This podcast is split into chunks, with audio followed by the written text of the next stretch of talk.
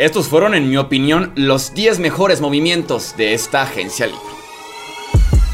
Hablemos de fútbol. Hablemos de fútbol. Noticias, análisis, opinión y debate de la NFL con el estilo de Hablemos de fútbol.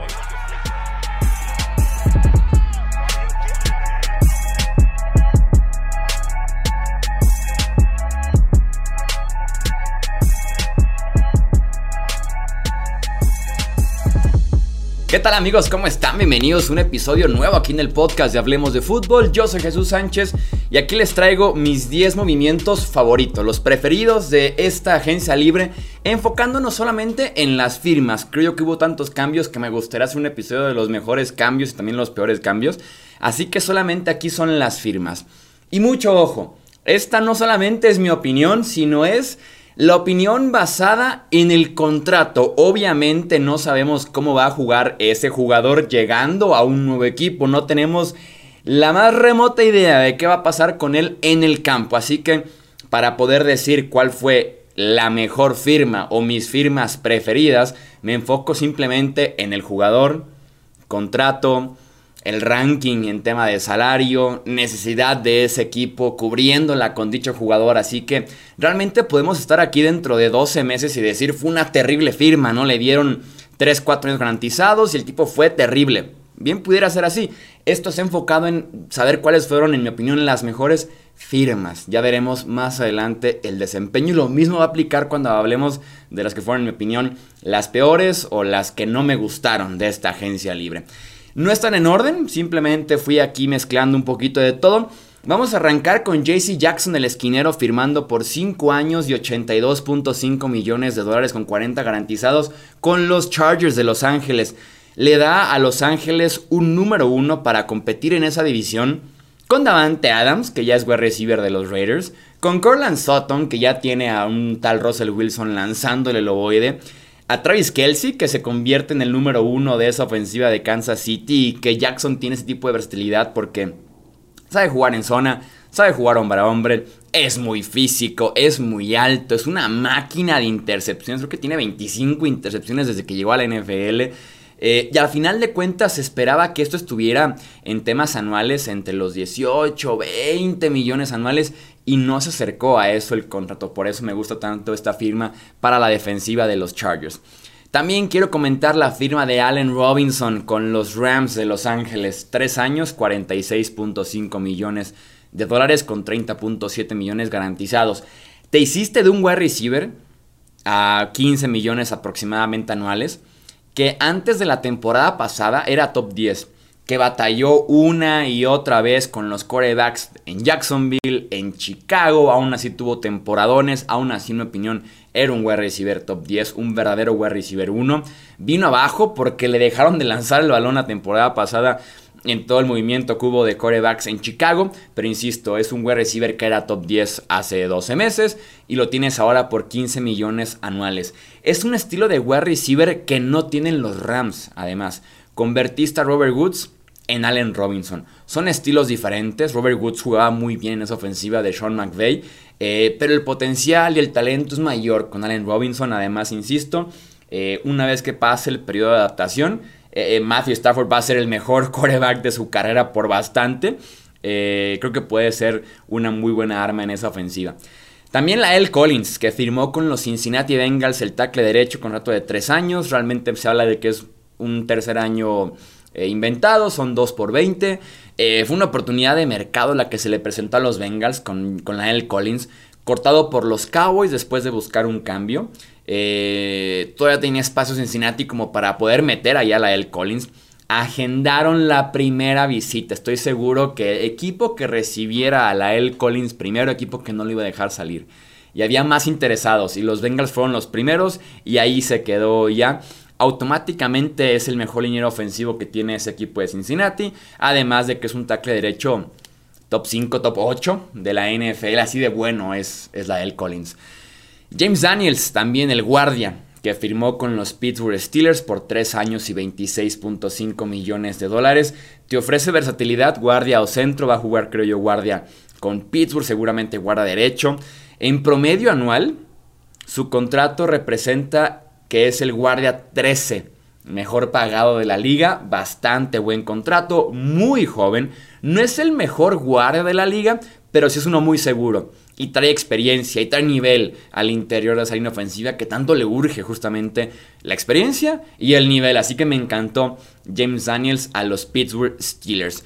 Seguimos con lineros ofensivos. Tenemos por acá a Joe Noteboom, que renovó con los Rams 3 años 40 millones con 25 garantizados. Es una ganga para los Rams este contrato que pierden a Andrew Whitworth, pero se quedan con Noteboom, quien tiene algo de experiencia ya jugando como tackle izquierdo, y pagas por ese potencial en posición premium. Noteboom es el tackle ofensivo 23 en el ranking de promedio eh, anual. Entró en lugar, en lugar de Whitworth el año pasado cuando se lesionó Whitworth, después le dio COVID me parece, y lo hizo bastante bien. Está ese potencial porque ha sido el tercer tackle de ese roster detrás de Whitworth, detrás de Robert Havenstein del lado derecho. Entonces hay potencial con Noteboom y si se convierte realmente en un tackle izquierdo franquicia o en un tackle izquierdo aunque sea top 15 de la NFL, le estás pagando un contrato de 3 años y nada más 40 millones de dólares. También me gustó mucho el safety Marcus May a los New Orleans Saints. 3 años, 28.5 millones con 15 millones garantizados. También en promedio anual el safety 21 de la NFL. Viene de un desgarre del tendón de Aquiles, pero hace una agencia libre, hace 12, 13 meses. Fue etiquetado por los Jets como jugador franquicia por ser uno de los mejores defensivos disponibles en esa agencia libre. Muy joven todavía, Perdiste a Marcus Williams eh, cobrando 14 millones anuales y te quedas con May cobrando 9 millones anuales. Así que me parece, después de perder a Marcus Williams, que sí es mejor safety, me parece un gran plan B quedarte con el otro Marcus, Marcus May, sobre todo al precio que pagaste eh, como, como franquicia de Nueva Orleans. Seguimos en la lista con el wide receiver Juju Smith Schuster que firmó por un año y una base de 3 millones con los Chiefs. Tiene después ya 7 millones más en incentivos que estaba leyendo alcanzables. Sí, sobre todo los individuales.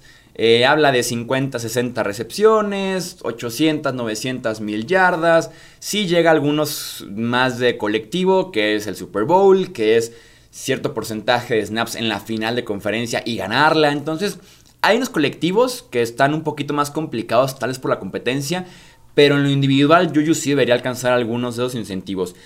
Y de todos modos, esa base de 3 millones por un bastante sólido wide receiver 2 me sirve. Yo voy a defender a Juju, el tipo fue muy productivo como novato, después vino la declive de Big Ben, combinó también con la salida de un Antonio Brown, por ejemplo, y que Juju le quedó un poquito grande ese rol de número uno. Pero si Kansas City puede encontrarle su rol como número 2 o incluso como número 3 detrás de Travis Kelsey, tal vez algún wide receiver novato, alguien que tenga un cambio. Veamos el rol de Marqués Valdés Scanning. Me gustó mucho. Y Juju finalmente tomó la decisión correcta. Juju se equivocó rotundamente al regresar a Pittsburgh en la agencia libre pasada. Este era el movimiento, una ofensiva donde tenga oportunidad, donde haya un coreback en el que puedas firmar por un año y aspirar a una mejor agencia libre el siguiente año. Vamos con los Jets que firman al safety Jordan Whitehead. Eh, dos años, 14.5 millones de dólares. La peor secundaria de la NFL el año pasado se hizo de un sólido safety en cobertura y de un muy buen safety en la caja. Whitehead constantemente el que establecía el estilo físico de la secundaria de Tampa Bay, que de por sí había tipos muy físicos. Whitehead era el que superaba a todos a base de golpes, a base, insisto, de ese estilo adicional, ¿no? Que le agregas a la defensiva secundaria. Muy lo que está buscando Robert Sale con ese equipo de los Jets. Es líder además, es un buen paquete en general Jordan Whitehead y salió barato. Dos años por 14.5 millones. Nos quedan dos nombres más. Jamison Crowder, que firmó por un año y 4 millones con los Bills. Reemplazar a Cole Beasley con Crowder, que se puede llenar de targets como slot wide receiver en esa ofensiva. Es probablemente mejor. Eh, salió más barato por bastante. Es más joven. Y está vacunado. está vacunado Crowder. Y insisto, solamente 4 millones de dólares eh, por este contrato. Conoce ya la división. Conoce la conferencia. Hacía falta como ese rol en Buffalo. y lo que hicieron los Bills con el grupo de wide receivers, este año, de cambiar casi por completo y quedarte con Stephon Dix, Gabriel Davis, Jamison Crowder y también Isaiah McKenzie, todos a un gran precio, incluyendo Stephon Dix, que cobra 14 millones anuales. Todos, todos, todos a un gran precio. Es excelente lo que hicieron los Bills. Y ya para cerrar, en el, décimo en esta lista, aunque insisto no fue realmente por orden, eh, Morgan Moses, que firmó por 3 años y 15 millones con los Ravens. ¿Cuánto dinero ofensivo? Eh? Bien divertida mi lista.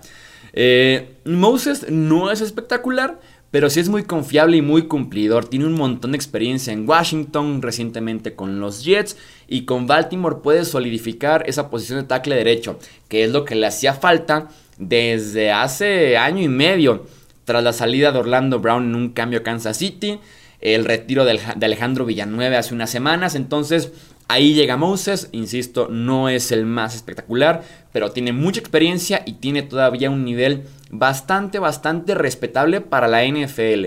Regresa Ronnie Stanley, tackle izquierdo. Tienes a Moses, tackle derecho. Debe mejorar esa línea ofensiva de los Baltimore Ravens. La tu opinión aquí abajito en comentarios si estás en YouTube. Déjame tu firma favorita de la agencia libre. Muy sencillo, tu firma favorita de la agencia libre. También no olvides dejar tu like, suscribirte. Y si estás en formato de audio, también suscribirte. En Apple Podcast, dejar un review que nos ayuda un montón aquí en Hablemos de Fútbol. Y ya saben, Twitter, Facebook, Instagram nos encuentran como Hablemos de Fútbol. Y a mí como arroba Chuy Sánchez-bajo en Twitter. Eso es todo por este episodio.